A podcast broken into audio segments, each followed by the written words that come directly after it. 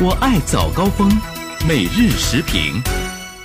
同样的新闻，不同的视角，每日时评。有请一零三三评论员袁生，袁生你好，你好岳雷。呃，我们来关注一下呢，日前陕西西安市雁塔区人民法院公开审理叶挺将军后人诉西安某某信息技术有限公司名誉侵权纠纷一案。这个呢是五月一号。中华人民共和国英雄烈士保护法实施以来，由英烈家属作为原告起诉侵权者的第一案。原因呢是这个公司所属的一家这个自媒体啊，暴走漫画，在英烈保护法实施之后，利用这个网络的平台发布了一段丑化恶搞叶挺烈士的作品《求歌》和董存瑞烈士的视频，引起了网友的强烈的谴责。那么，在五月二十四号呢，叶挺将军的后人就向法院提起了诉讼啊，希望呢对那些公然亵渎英烈的相关责任人起到威慑和警示的作用。其实不单单是叶挺烈士、董存瑞烈士，还有呢方志敏烈士。除了这些特殊的事件之外呢，我们也注意到，在我们的生活中，从解构质疑英烈烈士，到身着二战日军军服拍照传播。还有呢，近些年来一些肆意亵渎英雄烈士的行为已经是层出不穷。如果一个国家的英雄人物可以肆意的被诽谤的话，其实这个国家整体的历史也会呢在怀疑和扭曲中走向虚无。没有英雄的民族是悲哀的，有了英雄不去弘扬是愚蠢的。如果再去诋毁和亵渎的话呢，则是低劣的。那么现在我们的社会出现了大量的这种低劣的现象。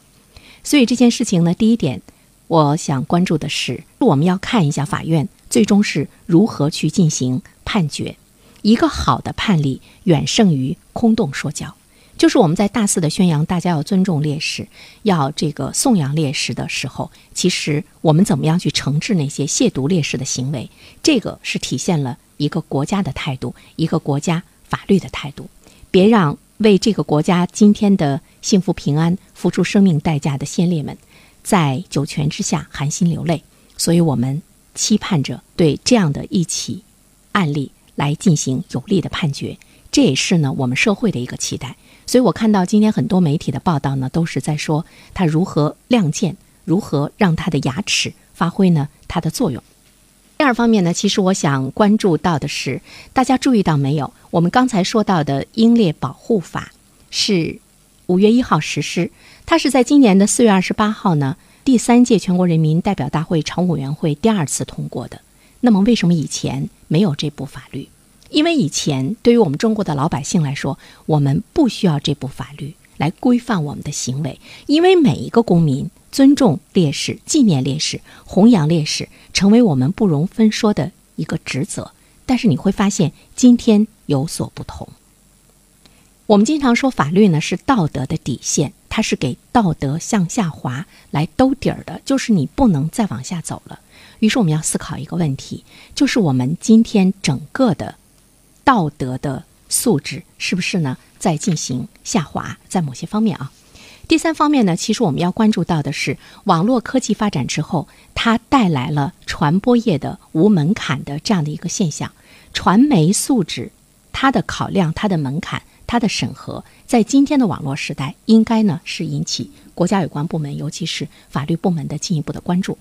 我们会注意到呢，近一段时间、近些年来吧，歪曲历史、恶搞英烈的都是网络公害，它呢是引发了众怒哈，因为它为了。博眼球、博出位、颠覆信仰、丧失底线，而且有的还打着娱乐到底的、张扬个性的旗号，变着法子的来调侃呢我们的历史。他的目的是什么呢？当然是为了谋取暴利。在谋取暴利之前，他要哗众取宠。网络科技给我们带来了一个非常美好的分享时代，每一个人都可以在网上去分享他的言论、他的声音。他的视频，这种分享的背后，其实它也是一个一个的小小的传播体。我们把它称作呢是自媒体。他除了有技能，比如说他有好的声音，他有这个好的容貌，他有呢一些好的技术。近一段时间也关注到的这个网约车等等哈，除了他有这种好的技能之外，他的道德的门槛的审核在哪里？尤其是涉及到传播，它给整个社会带来的这样的一种传播的效果是不可估量的。是不是应该有更多的审核，或者是呢更多的一个要求？